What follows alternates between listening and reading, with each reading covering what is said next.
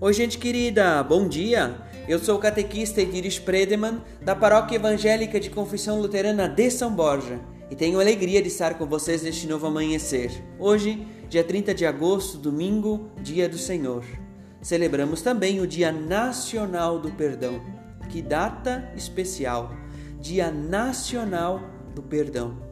O texto bíblico previsto para o nosso dia é o Salmo 119, o versículo 169 nos diz assim o salmista: Que o meu grito de socorro chegue a ti, ó Senhor Deus. Dai-me sabedoria como prometeste. O texto devocional continua nos levando por perspectiva histórica daqueles e daquelas que nos precederam na fé cristã. O texto devocional é intitulado Novos Rumos para o Cristianismo. Como não era considerada religião lícita, o cristianismo subsistia às margens da sociedade.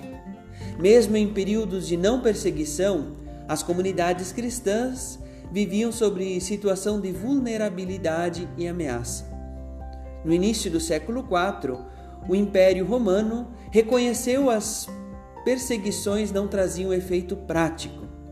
Apesar de ser minoria, a religião cristã havia se estabelecido e tinha uma organização razoável.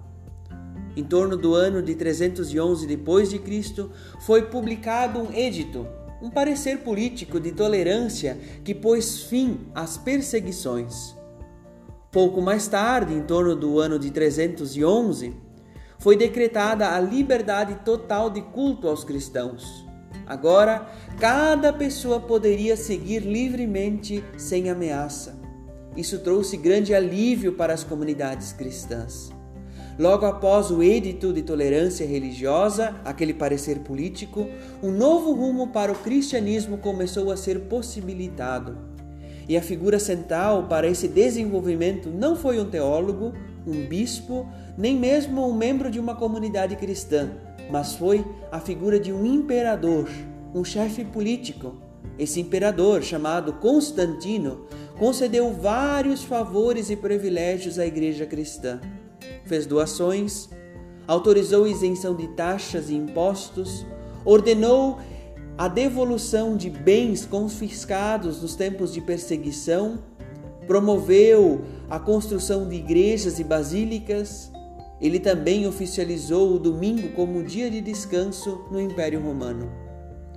Foi pelas mãos de pessoas simples que a Igreja de Jesus Cristo se fez e se estabeleceu. Que Deus use também as minhas mãos e as tuas mãos, para que nós, pessoas simples, membros batizados da Igreja de Cristo, possamos construir história para que a igreja continue a existir. Felizes as pessoas que têm fome e sede de fazer a vontade de Deus, porque eles e elas serão plenamente saciados. Que Deus guarde o seu dia, sua família, a sua casa, que Deus guarde a sua vida em Cristo Jesus um forte abraço, um abençoado domingo e eu aproveito para lembrar que o culto de hoje vai ser estreado na nossa página do Facebook às 19 horas. Você é nosso convidado. Conecte a nossa página no Facebook às 19 horas e venha celebrar com a gente. É bom ser igreja de Jesus Cristo com você. Forte abraço!